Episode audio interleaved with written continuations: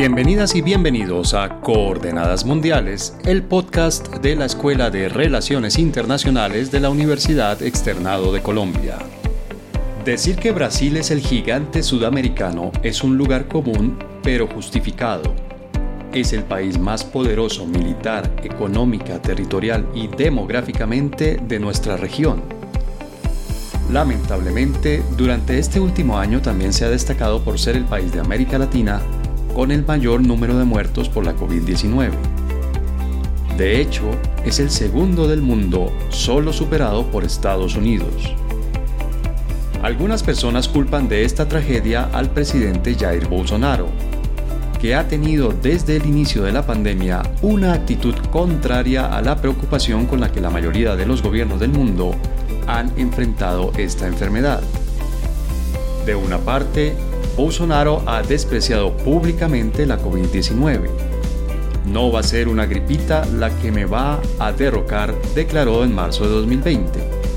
Y también ha despreciado a quienes pedían tomar medidas más estrictas para contener el contagio. Por otra parte, ha propuesto tratamientos médicos que no solo son inefectivos contra la enfermedad, sino que ponen en riesgo la salud y la vida de quienes los siguen. El saldo de esta pandemia en Brasil es hasta ahora de más de 20 millones de personas contagiadas, de las cuales han fallecido más de 560 mil. Esto en un país con una población de poco más de 211 millones de habitantes. Antes de la pandemia, Brasil ya era uno de los países más violentos y con una de las situaciones de violación de los derechos humanos más preocupantes del mundo. Los dos fenómenos se derivan en parte de la acción de las organizaciones criminales que operan en las principales ciudades del país, como Río de Janeiro y San Pablo, y de las acciones de los agentes del Estado.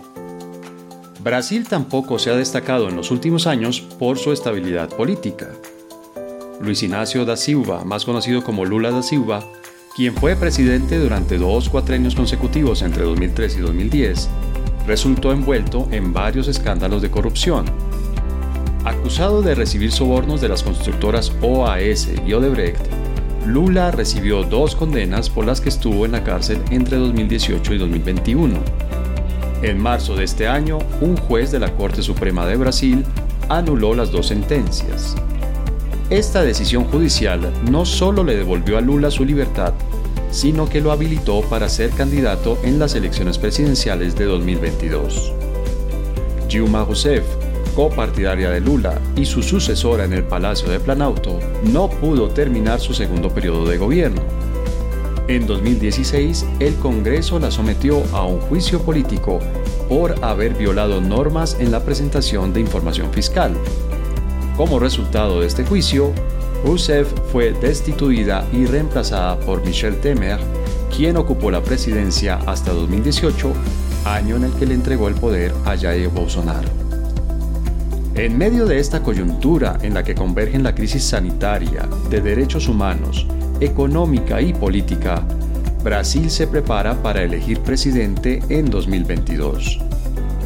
Para analizar la situación actual de ese país, así como para aclarar el panorama político de cara a las elecciones del próximo año, nos acompañan desde Brasil las profesoras Camila Braga y Marilia Souza.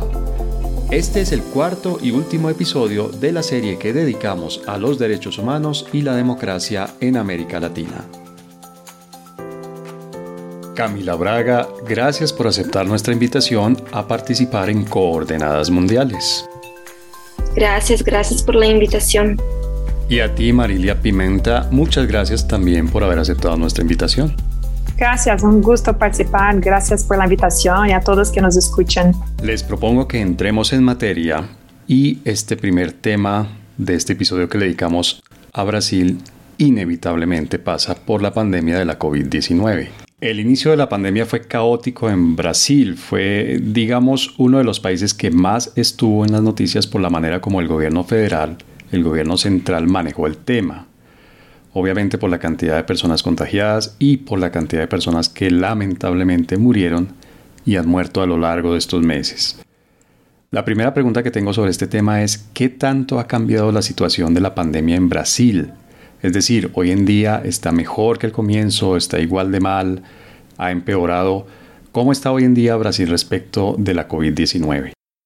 Bueno, uh, yo creo que el escenario general para Brasil es un escenario de horror, ¿no? Yo no tengo una, una, una, palabra mejor para describir nuestro escenario, que es un escenario de tragedia, ¿no? Eh, una tragedia evitable, una, una tragedia eh, que ha sido creada por condiciones políticas de falta de voluntad eh, es casi como un, un, tipo de proyecto para que este escenario fuese eh, construido ahora. Entonces, uh, tenemos uh, ah, 554 mil muertes hoy y, y, y, son muertes que, que se sienten que podrían ter sido evitadas, ¿no? Si el gobierno federal tuviese manejado mecanismos de control de isolamiento, isolamiento social y también de, de, vacunas, ¿no? Pero lo que se pasó es que el presidente eh, no ha manejado bien y ha creado una serie de dificultades para el proceso real de aislamiento social y de vacunación, ¿no? Como investimentos, inversiones para la vacuna, para la vacuna y también procesos de uh, enforcement, la población se quedase en sus casas. Pero lo que se pasó fue que la tragedia anunciada eh, eh, desde el año pasado hasta el fin de año, diciembre, noviembre, y la explosión de cantidad de casos en febrero y marzo de este año. Consideramos que fue como una tragedia porque para este año, el segundo año de la pandemia, estos números podrían sí ser evitables, ¿no? Pero eh, el balance que podríamos hacer hoy es que ten, ten, ten, tenemos una reducción muy, muy mínima de los números, Uh, porque la población está siendo ahora uh, uh, inmunizada, ¿no? pero ten, tenemos como uh, 20, 40, 45 mil casos, nuevos casos por día aún. Uh, los números de muertes son mayores que mil todos los días. Ayer tuvimos como 1.350 muertes. Entonces es como un escenario de calamidad y, y ten, tenemos, tendremos un tiempo, un desafío muy grande para que estos números se reduzcan frente a la, a la, inmunización general de la población. Pero lo que pasa es que tuvimos un proyecto político de la muerte y no un proyecto político de la vida. Muchísimas cosas fueron hechas para uh, remedios, medicina que no había comprobación uh, real de su, de su validad, de su fuerza, ¿no? como hidrocloroquina y, y todo más. Y la población ha sufrido mucho. Entonces, esta política de la muerte, lo que podríamos hacer y, y pensar como si fuera un tipo de proyecto eh, está generando todos estos casos y una intensificación de estos casos y, de las muertes en la población más pobre, más vulnerable, en la población que no, no tenía medios para se tratar ¿no? en, en, condiciones mejores. Entonces hay también un, un recorte transversal de condiciones socioeconómicas, de género, ¿no? un impacto mayor para las mujeres también, eh, muchos problemas envolviendo también comunidades indígenas que fueron muy eh, eh, sensibles en el empiezo de la, la pandemia. Y, y, todo eso, bueno, se, se crean mecanismos de, de, de, um, de exclusión ¿no? en todos esos grupos también en Brasil. Camila, si pudiéramos dar un poco de contexto, si nos ayudas por favor a, a, dar un poco de contexto, por ejemplo, ¿cuál es la población total de Brasil? Que es algo importante para poner en contexto las cifras que nos da Marilia. 280 millones de personas. Tenemos algo en torno de 200 sí. millones. 280, sí. una cosa así. Y para las personas que ¿Mm? estamos en países que no son federales, Colombia es un país unitario, no federal, centralizado, quiero decir. ¿Qué tanto poder tienen, por ejemplo, los gobernadores de los diferentes estados de Brasil en esta situación? Sí. ¿Qué tanto han podido hacer diferente a lo que el gobierno federal sí. les ha eh, ahí, me, ahí permíteme que entonces ponga las cosas un poco en contexto y hable también de, de esta política de la muerte que mencionó Marilia, porque de hecho uh, se procesa mucho en las estructuras del Estado. Estamos, por ejemplo, uh, antes de la pandemia, Brasil era, era una referencia en el tratamiento de la salud de, del sistema de salud pública y una referencia para el tratamiento de epidemias como estas. Tuvimos la dengue, la zika y, todo eso, fue, Brasil fue referencia en el tratamiento, incluso en la erradicación de algunas de las, las principales epidemias que, que hay hoy en día en América Latina. Entonces, teníamos un sistema que estaba preparado a, responder esta, eh, la pandemia. Y de hecho, en enero de, de, 2020 ya había protocolos hechos para, para responder a la pandemia, pero dejamos hasta marzo para empezar a hacer frente a lo que ya estaba puesto que vería que estaba en todo en, mundo, ya había casos y múltiples casos. Y aquí en Brasil la transmisión comunitaria empezó mucho antes de hablarnos de la pandemia.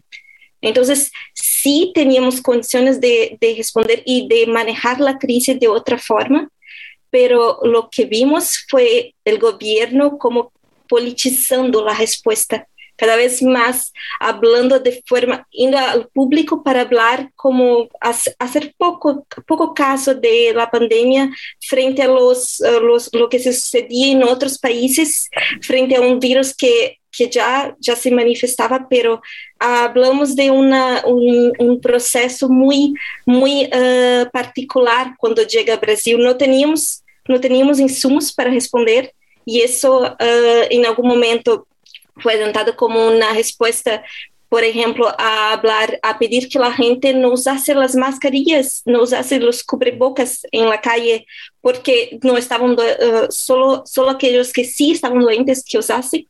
Y algunas, algunas, sí, fake news, que es lo que más, más se habló en este momento y más se usó las redes sociales para dejar que la gente tuviese otra visión de la crisis, que uh, haciendo así mucho poco, mucho poco caso, no, no percibiendo la gravedad que sí tenía, y eso se reflejó en una polarización cada vez mayor del el proceso de, de construcción de, del manejo de la crisis en los diferentes estados, porque sí se pasó la responsabilidad a los estados y municipios municipios que manejasen la crisis, pero en este momento nos, nosotros tenemos una polarización muy grande de la política de respuesta, en que el, la, derecha, la derecha, la derecha más radical adopta una, un, un manejo muy libre, muy, muy en contra de, lo, de, los protocolos sanitarios y la izquierda estaría haciendo, haciendo frente esta, esta polarización que en verdad no se concretiza porque de verdad todos pasamos por eso y todos estamos enfrentando. Entonces, uh, es este proceso de polarización de la, da, de la respuesta que hice cada vez más grave el manejo de la crisis, tanto en los municipios cuanto en, en, en el Estado, en, en, los estados y en la Unión, en el ente federal. De verdad que las elecciones del año pasado han conllevado eso. Yo creo que en, en este momento muchos, la respuesta de enero a marzo de muchos gobiernos que asumieron en este momento fue responsable por la crisis que vimos después, porque tenemos ahí un, una gente, una, un prefectos electos, electos por, por la población brasileña que tenían la voluntad de salir de la crisis cuanto antes. Y en este momento, en el momento que estamos eligiendo eh, también, eh, que estás eligiendo estos, estos prefectos eh, y, y los los veredores, en este momento que se están realizando elecciones municipales, la gente está cansada, quiere salir y el gobierno central, el gobierno federal está, está diciendo que sí estamos saliendo, que está terminando la, la, la, pandemia, que llegamos a un momento que está, está, estamos pasando por eso. Y de hecho, así, la, la respuesta viene en enero, en febrero, tenemos apertura, muy, una, una, apertura muy grande. Y, y, comparo a este, este momento que vivimos al momento que vivía India en este punto. Y vimos cómo fue trágico para India esta apertura. Y luego vimos también en Brasil como, está, como empezó uh, en marzo, abril, los peores meses de la pandemia. porque sí, el manejo político de la crisis fue terrible. Esto que nos plantea Camila, es decir, la manera como, como la respuesta frente a la pandemia afectó las elecciones que ustedes ya tuvieron de alcaldes y las elecciones regionales. Puede ser una, un antecedente o puede ser una muestra, digamos, de que eso va a ser también uno de los temas en las próximas elecciones presidenciales, las elecciones del próximo año, o tal vez hay otros temas que, que dado que estamos todavía a, una buena cantidad de meses, van a ser más importantes que la respuesta que le han dado los diferentes gobernantes a la pandemia. Bueno, uh, yo creo que el tema de la pandemia y el manejo o no, la competencia del manejo o no uh, de la pandemia será crucial uh, como tema central de, de, las próximas elecciones, ¿no? Yo creo que el fenómeno de la politización de la pandemia, el fenómeno también de la economización del, del, tema como si fuera una cuestión de economía y no de, de salud global, eh, esto generó muchos problemas uh, acá en Brasil, entonces estamos viendo ahora los números de la pandemia y yo creo que sectores que estaban como apoyando, por ejemplo, Jair Bolsonaro, no van más a apoyar, ¿no? ¿Por qué? Porque la pandemia trajo um, uh, tragedias, ¿no? Familiares, tragedias, un luto uh, social muy grande, colectivo, un trauma colectivo muy grande, pero también hay impactos económicos ¿no? de la prolongación de la pandemia, porque se abre pero se cierra, hay una, hay una incertidumbre, las escuelas están cerradas, pueden abrir un poco pero no se funciona muy bien. Entonces, esta sensación de incertidumbre, ¿no? de, de incertezas, genera un desgaste muy grande para uh, Jair Bolsonaro. Uh, creo que este proceso de politización de la pandemia será la gran uh, razón uh, lo que de, deseamos, ¿no? De la pérdida de, de, Jair Bolsonaro en las próximas elecciones. Eh, incluso de sectores tradicionales que estaban uh, lo apoyando. Pero creo que la izquierda y, y, también la forma como la cuestión está politizada, ideologizada hoy, no es saludable ¿no? para el país esta, esta, esta ideologización, esta polaridad no es saludable para la economía, no es saludable para los diferentes sectores de, de, la economía, ¿no? Entonces creo también que hay espacio para otros liderazgos no tan tradicionales. Quisiera preguntarte precisamente, digamos, si el manejo que le dio Bolsonaro privilegiando la economía ha rendido frutos, ha producido resultados positivos que él, por ejemplo, pueda mostrar en la campaña. Es decir, miren que gracias a mí eh, logramos que Brasil no tuviera una recesión tan fuerte como la que tuvieron, no sé, los demás países de América Latina o el G20 o no sé con qué categoría de países se compare Brasil. O si el desempleo no fue tan grave como en los demás países del, del Mercosur, por ejemplo, por tener un grupo de países con el que compararse. O si por el contrario a pesar de haber privilegiado eh, la economía sobre la salud, que es más o menos lo que tú nos planteas, aún así los resultados económicos fueron negativos, muy malos, y no va a poder utilizarlos como argumento para ganar electores el próximo año. Sí, uh, toda la expectativa en torno de buenos resultados económicos no se cumplió. ¿No? Entonces tenemos el desempleo uh, con una alta de los precios, una resaca en los precios de alimentos, sobre todo alimentos vitales, alimentos básicos, están en una alta de precios muy grande. Esto se siente en el bolso, ¿no? De las familias en todos los días que van al mercado para comprar y todo más y también una alta muy grande en los combustibles, que es una máquina para Brasil funcional, ¿no? Necesitamos mucho del, del, transporte rodoviario para el transporte de todas las mercaderías en Brasil. No tenemos una red, por ejemplo, ferroviaria muy grande, muy, muy fuerte, tenemos una red rodoviaria y los combustibles están muy altos, ¿no?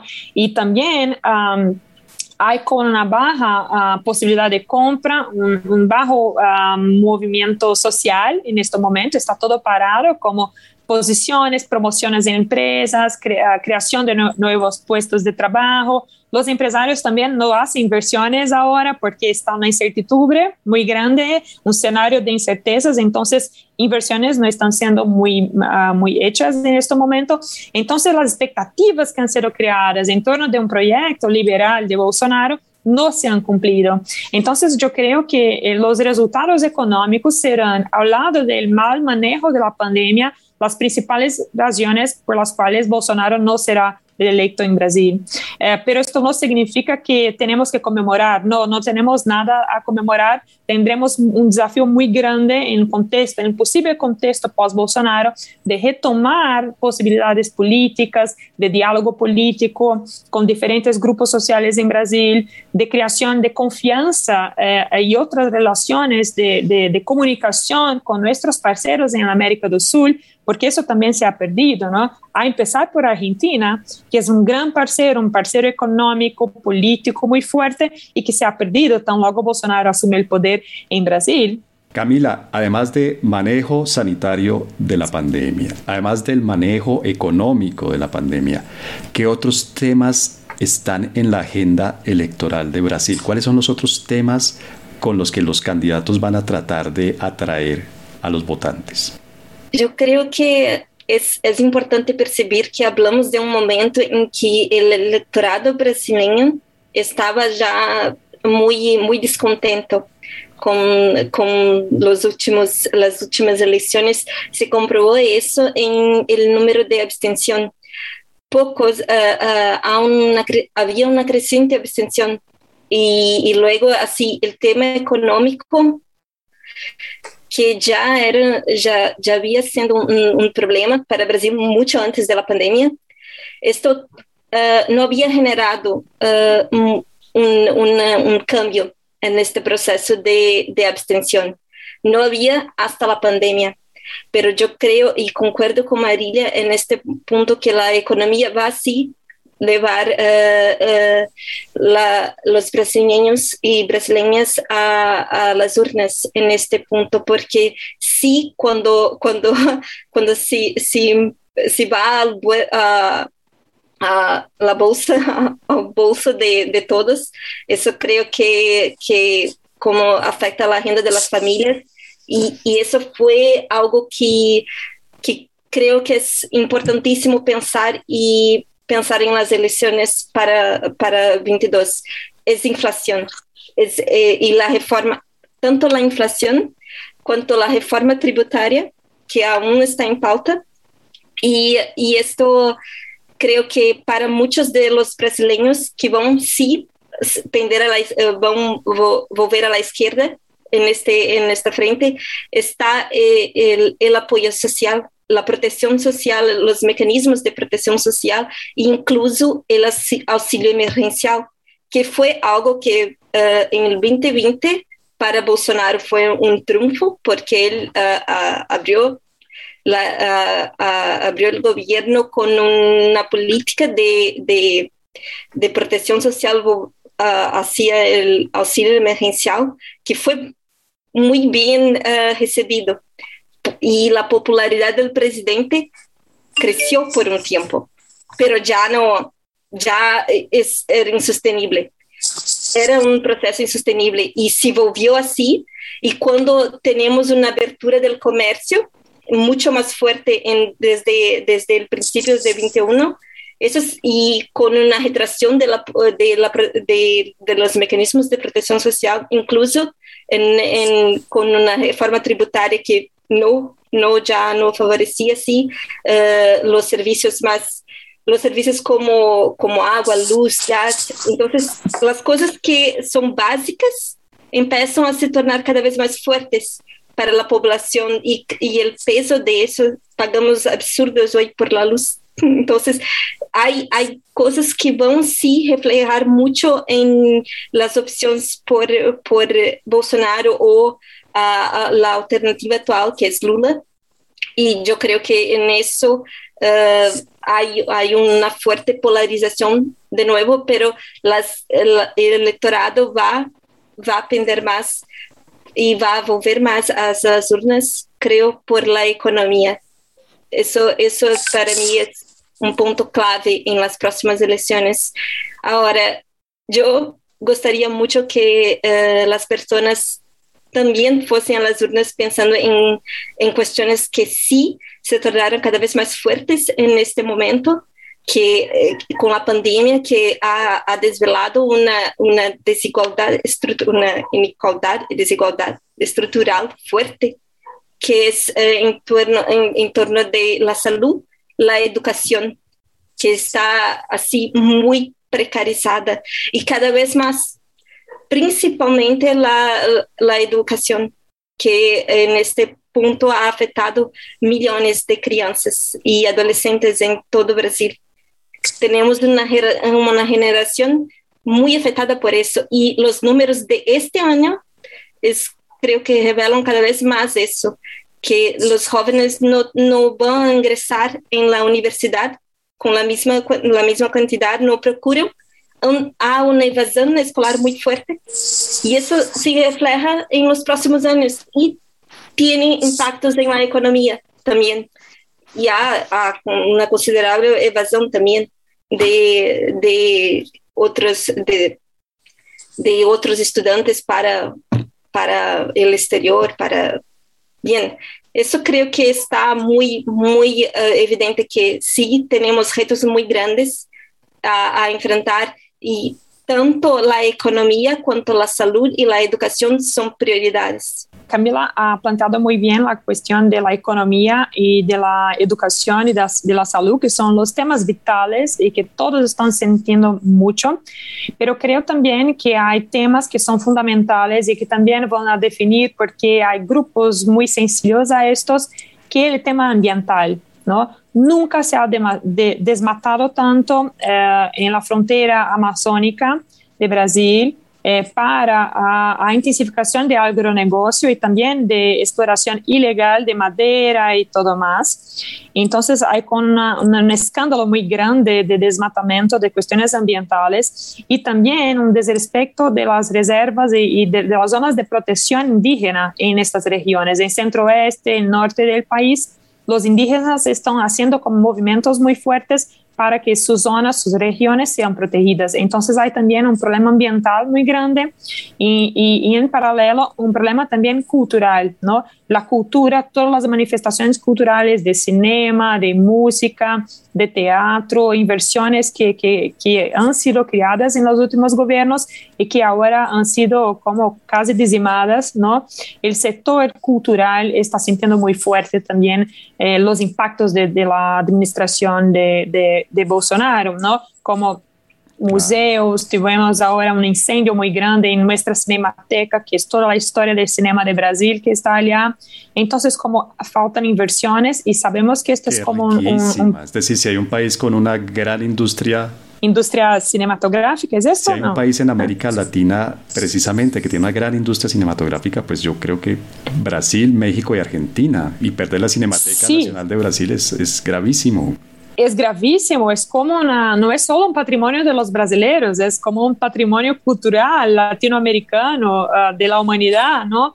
Tal vez no formalmente, pero estamos todos sintiendo, sintiendo mucho ahora las pérdidas en la, en la, la frente cultural del Brasil, en la frente ambiental y también cuando pensamos en la educación, el papel, el rol de, del profesor, el rol de los académicos, de los cientistas en el país que están en, este, en estos momentos siendo muy desrespectados con la, la um, el corte de, inversiones ¿no? para el doctorado, para el avance científico, para grupos de pesquisa, grupos de investigación y todo más. Entonces hay también sectores que están sintiendo muy fuertemente estos impactos de la, de la administración Bolsonaro, que es un poco diferente, que sienten también para allá de, de lo, lo, los temas que son económicos, sociales y, y, educacionales de la educación básica. Creo que son estos los, los temas que, que son, serán principales en la próxima elección. Bien, con esto nos quedan claros los temas. Para cerrar este segmento, este, esta primera parte de nuestro episodio,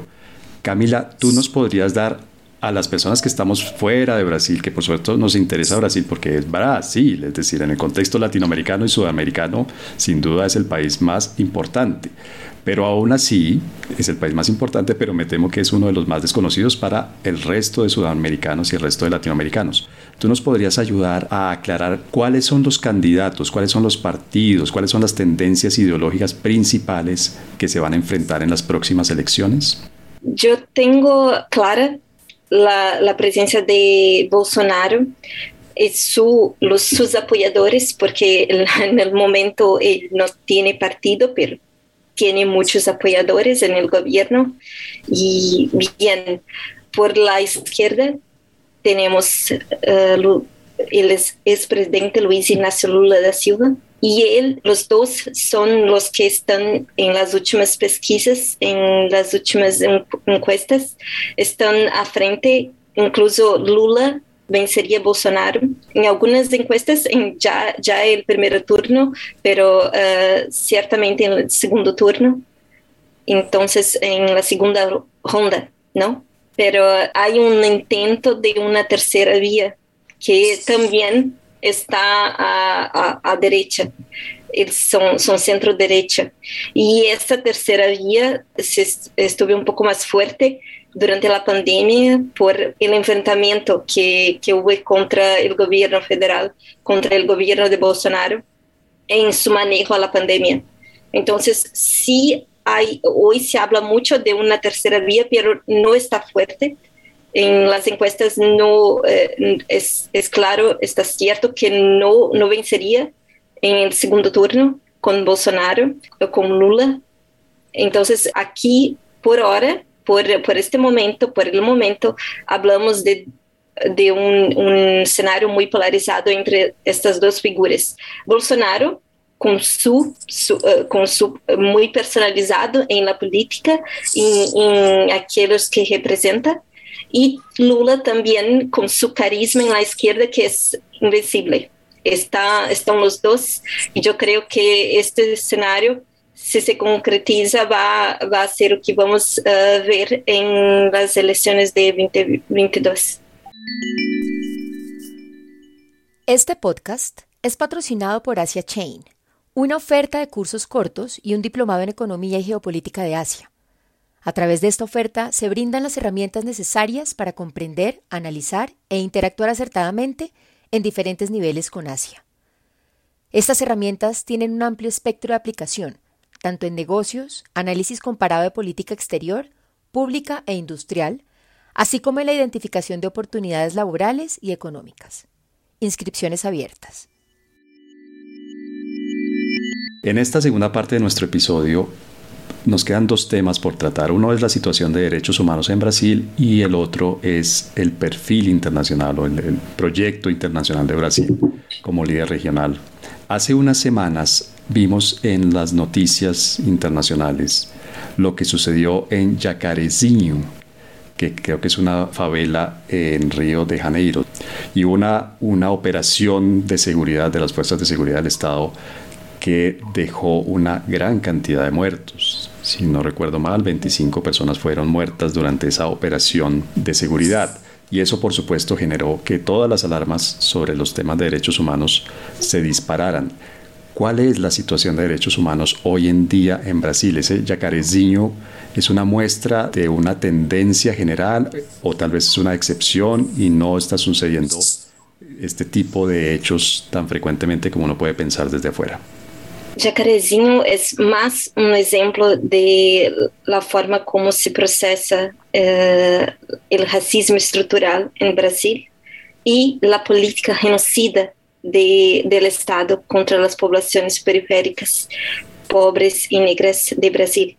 Eu não posso ver isso de outra forma, porque no momento que temos, uh, há casi, casi tres meses de, de, este, de este evento y no hay respuesta.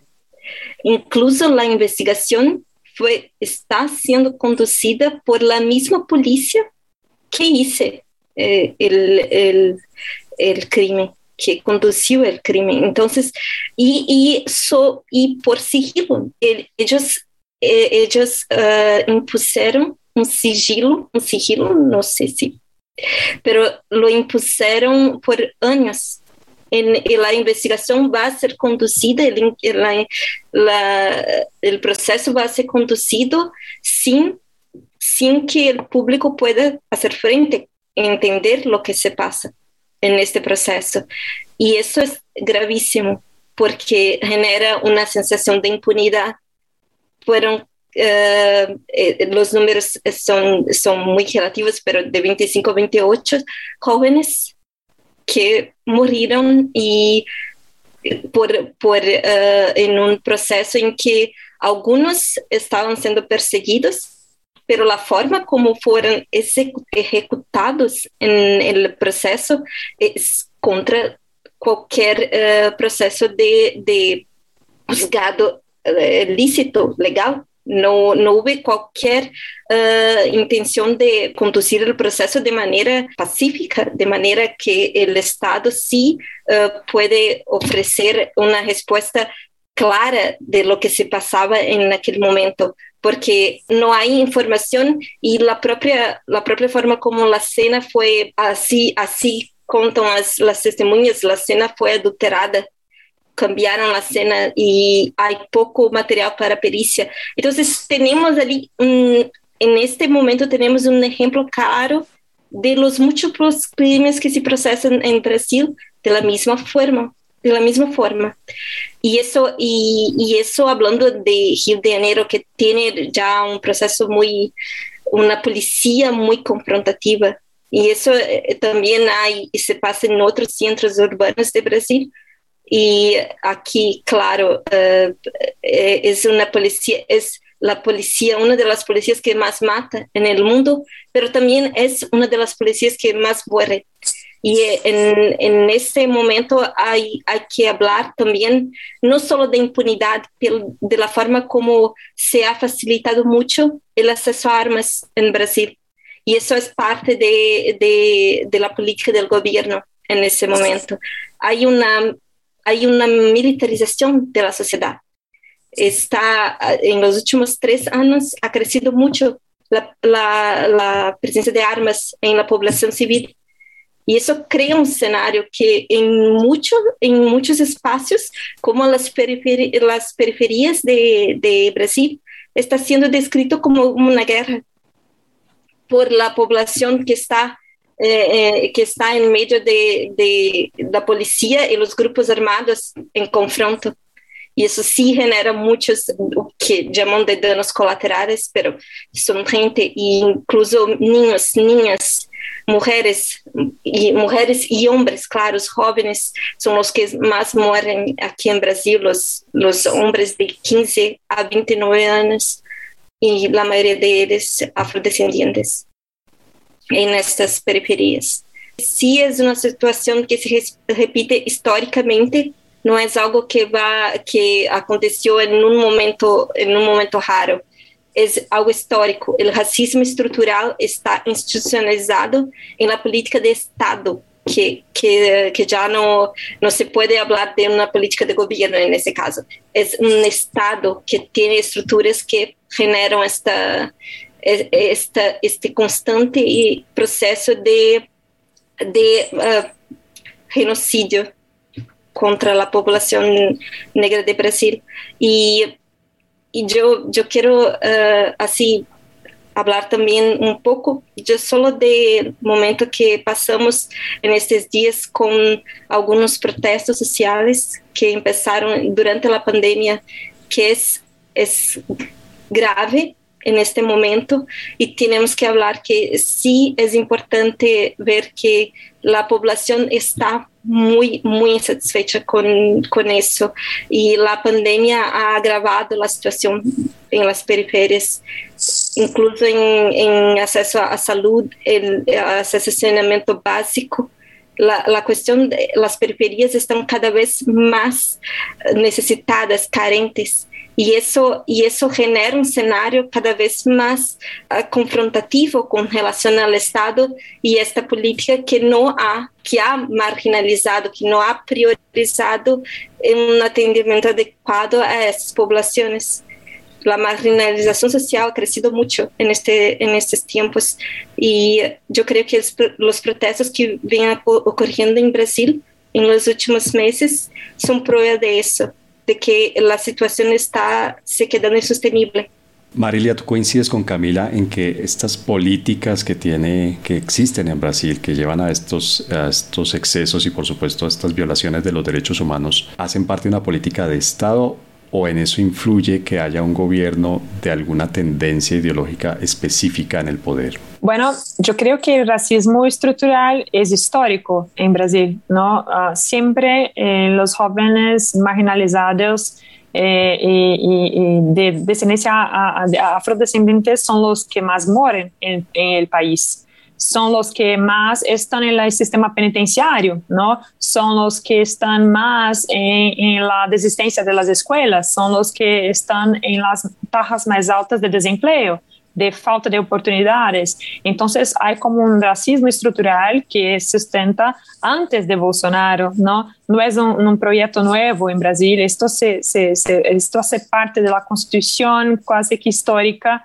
y intentos más recientes de los gobiernos de izquierda, eh, uh, más contemporáneamente, de años 2000 en diante, que se han creado estructuras de cambio de esto, ¿no? Desde una ley que protege uh, a las domésticas, ¿no? las trabajadoras domésticas que tienen salarios, derechos, uh, carga horaria de trabajo y todo más, hasta los niños que necesitan ir para las escuelas y auxilios, ¿no? como auxilio familia, bolsa familia, eh, sistemas de financiamiento uh, para la educación como FIES o ProUni, son todos los auxilios que el gobierno ha creado para mudar, para cambiar esta, a, a, a, esta situación que es una situación histórico-estructural en el país. Pero con Bolsonaro, estos números uh, se han empeorado mucho, incluso uh, a lo largo de su campaña, ¿no? muchas mujeres uh, afrodescendentes han sido asesinadas en Río de Janeiro, y uh, muchas con una, una, cuestión social, liderazgo comunitario social muy importante, eh, como el caso de Marielle Franco, por ejemplo, eh, que no fue esclarecido y toda la población quiere una respuesta para el caso Marielle Franco, porque es muy simbólico desde el punto de vista político, social y también de los derechos humanos. Y, Jacarezinho y todos los otros casos se suman a este como una política más efectiva, brutal, contra uh, la población negra y más vulnerable de, del país. Pero yo añadiría a esto también uh, una cuestión muy importante de, de derechos humanos, que es con la baja gobernabilidad de gobernanza en estas regiones, como Jacarezinho, las favelas de Río de Janeiro, que es un incremento muy importante, un, un, una intensificación de la presencia de la milicia frente a los grupos de narcotráfico. Entonces, lo que pasa es que la milicia eh, eh, ella entra después de la policía. Entonces la policía hace como confrontos armados con el narcotráfico y después la milicia empieza a controlar estas zonas también. Y la milicia son grupos altamente armados que hacen el control de salida y de entrada en estos espacios y manejan también como eh, el combustible, uh, electricidad, el acceso a la internet, manejan servicios que deberían ser servicios públicos, ¿no? Y en paralelo con las iglesias, las iglesias también están muy fuertemente presentes en, esta, en estas regiones, la población local está como, ¿quién tiene, ¿quién hay para me proteger en este momento? El Estado no se hace presente. Entonces, las milicias de las iglesias están haciendo este papel, que es un papel de gobernanza, ¿no? Y, y, y este fenómeno uh, está como se transbordando, desbordando para otras regiones de Brasil, en Nordeste también, y el norte de, del país. Entonces, creo que es un problema muy grave de, de la presencia de como estados paralelos, de ordenamientos jurídicos paralelos eh, para allá de, del narcotráfico. Y en estas zonas tienen como barricadas, ¿no? Como uh, obstáculos para entrada, con horarios de salida, horarios para entrada, que tira el derecho de ir, y vir de las personas, ¿no? Entonces es, es, algo que está se pasando en este momento en Río de Janeiro, que es muy importante que sea también uh, dicho. Y, y eh, tengo también que reforzar la cuestión indígena, ¿no? la cuestión de, de, de estos, uh, de estas comunidades autónomas que están siendo en este momento muy afectadas por la conducta de falta de, uh, de preservación de sus espacios uh, territoriales. Y esto es también un problema muy grave porque con Bolsonaro, como Camila bien dicho, ha intensificado el uso de armas por parte de los agricultores, ¿no? de los donos de, la, de las fazendas, de los donos de estas zonas rurales. Entonces, enfrentamientos armados contra los grupos indígenas, contra los grupos que están allá para preservar el medio ambiente, y creo que es una materia muy importante eh, para allá de las zonas urbanas con el narcotráfico y milicia. También estos confrontos armados en las zonas rurales de Brasil, en centro-oeste, el norte, que hasta el momento la fauna, la flora y eh, las personas originarias, ¿no? nuestras comunidades originarias están también siendo muy afectadas por estas acciones. Y hay también un tercer grupo que yo diría que son los más excluidos entre los excluidos, que son los grupos de refugiados, los grupos de, migrantes que vienen de Bolivia, que vienen de Venezuela y que también no, están teniendo cualquier respaldo, cualquier protección del gobierno federal. Entonces son grupos ahí muy marginalizados, empezando por la juventud negra, por la juventud afrodescendente eh, eh, y también para las comunidades indígenas y para las comunidades de refugiados e inmigrantes que no están encontrando respaldo acá en Brasil. Y tenemos tanta capacidad ¿no? de hacer todo eso y, y no falta eh, capacidad, no falta voluntad y hay proyectos de, exclusión, hay proyectos de, de, una política de muerte, como yo empecé hablando, ¿no? Creo que María ha, ha resaltado puntos muy interesantes, muy importantes de, de uh, frisar, y en que es, uh, los conflictos la marginalización social ha generado conflictos sociales muy, muy concretos en este momento, tanto de las periferias urbanas cuanto de las periferias rurales y incluso conflictos socioambientales que ya, ya habían de mucho tiempo.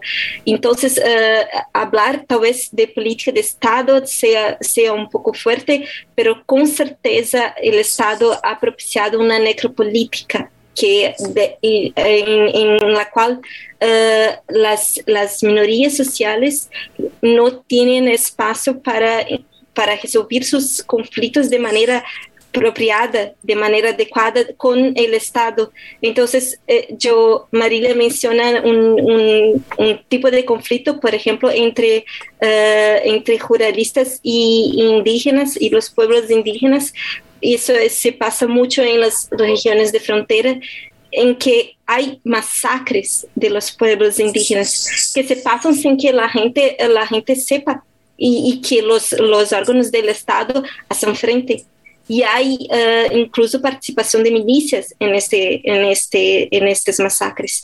Entonces sí hablamos de un espacio muy, muy uh, uh, fuerte en, en, que grupos, grupos que, que, que se organizan rebeldía del Estado a margen de la ley están haciendo frente a estos conflictos.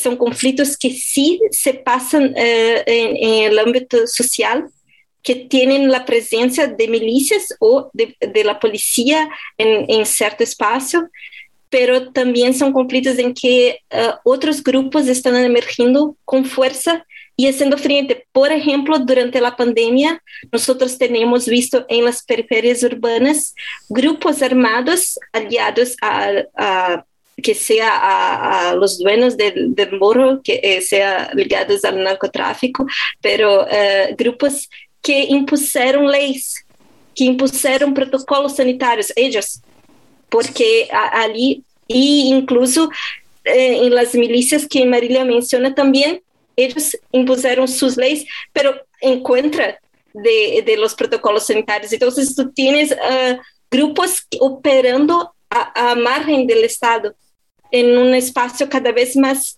polarizado. Ese es el escenario que sí tenemos hoy, que está muy, muy uh, complejo de comprender olhando simplemente para, para la, la, el escenario electoral. Tenemos muchos otros actores que, que están uh, tornando ese escenario muy fuerte. En sus dos gobiernos, Lula da Silva nos acostumbró a un Brasil que se convirtió en un líder regional. Luego, con la llegada de Dilma Rousseff, vimos que poco a poco Brasil desapareció de ese papel de liderazgo internacional y con Bolsonaro, a pesar de que obviamente ocupa cada semana más o menos titulares de prensa extranjera, vemos un Brasil que tampoco es un líder regional. No es un Brasil, digamos, que se muestre impulsando algunos temas regionales. ¿Qué puede pasar con el papel de Brasil como líder regional después de las elecciones en caso de que gane Lula da Silva? ¿Veremos de nuevo un Brasil líder regional o los temas internos son tan desafiantes que no va a haber tiempo, no va a haber energía, no va a haber recursos para que Brasil vuelva a ser líder regional? No, yo creo que la izquierda es por naturaleza internacionalista, ¿no? El movimiento es un movimiento que es un movimiento global, que nace desde una perspectiva global. Entonces, Lula Silva, cuando fue presidente y, y en, en, materia de, de, la forma como se ve el mundo, es una forma globalista.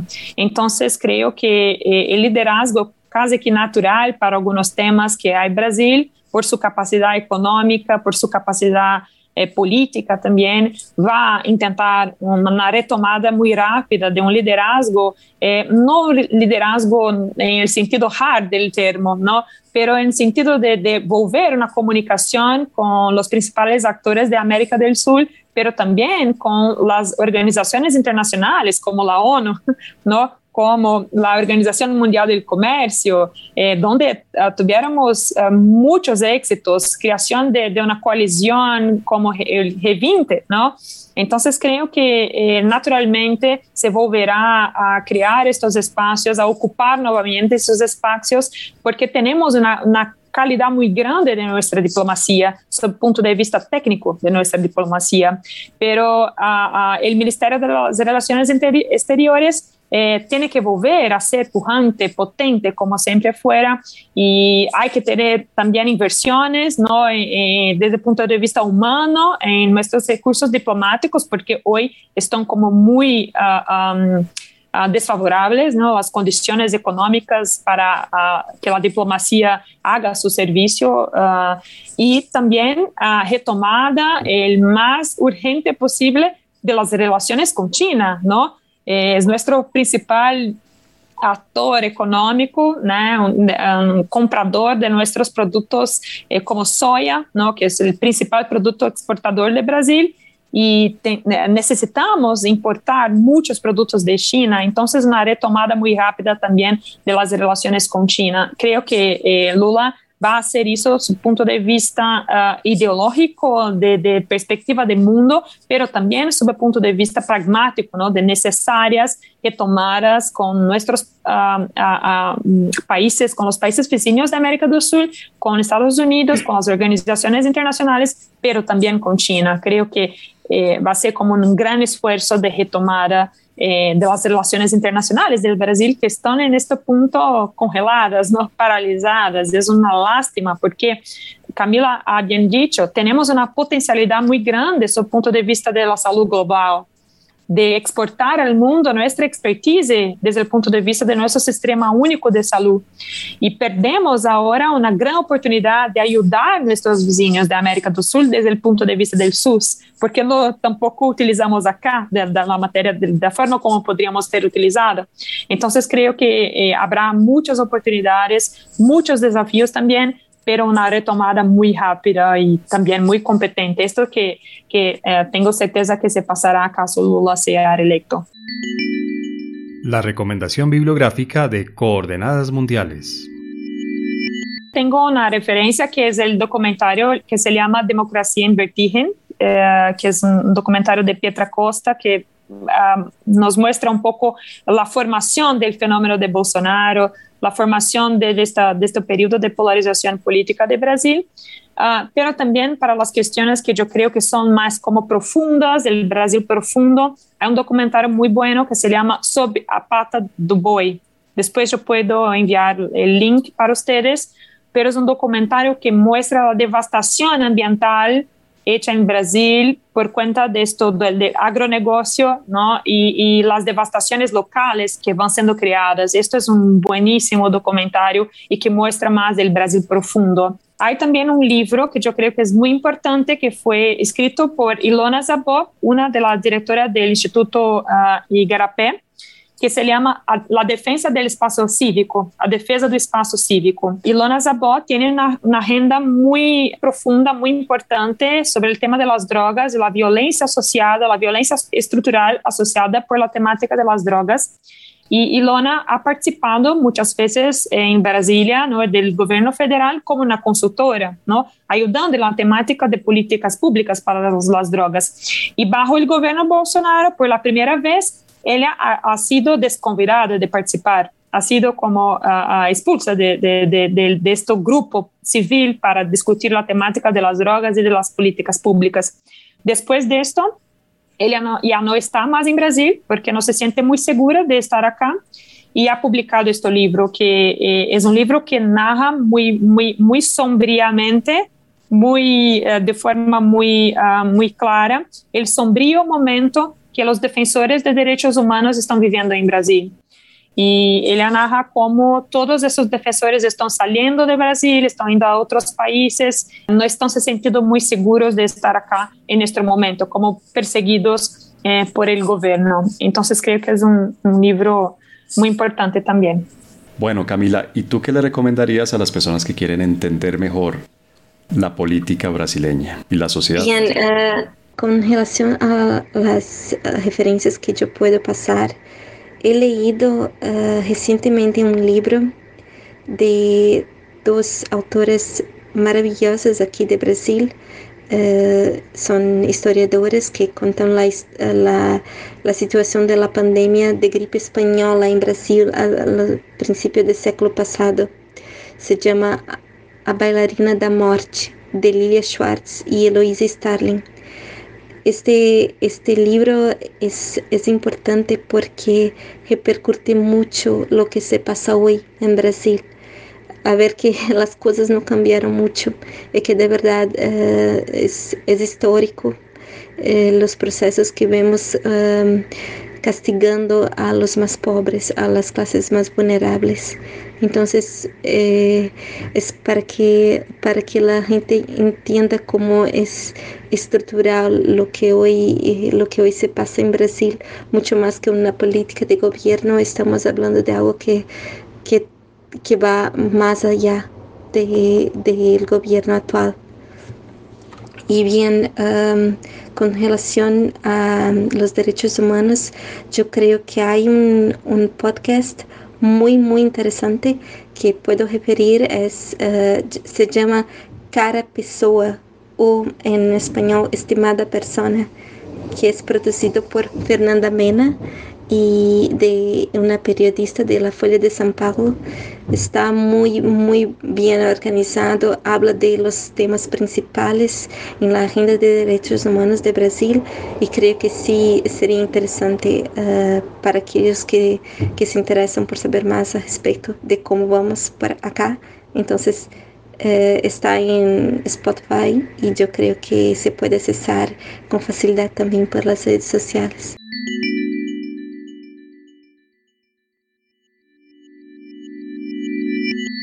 Muchas, muchas gracias a Camila Braga, gracias a Marilia Pimenta por habernos acompañado en este episodio en el que nos dieron sin duda una muy completa síntesis de la situación política, social, de derechos humanos, de la pandemia y por supuesto de la situación preelectoral en Brasil. Camila Braga, muchas gracias por habernos acompañado. Gracias, gracias eh, de nuevo por la invitación y espero tener sido clara a pesar del portuñol.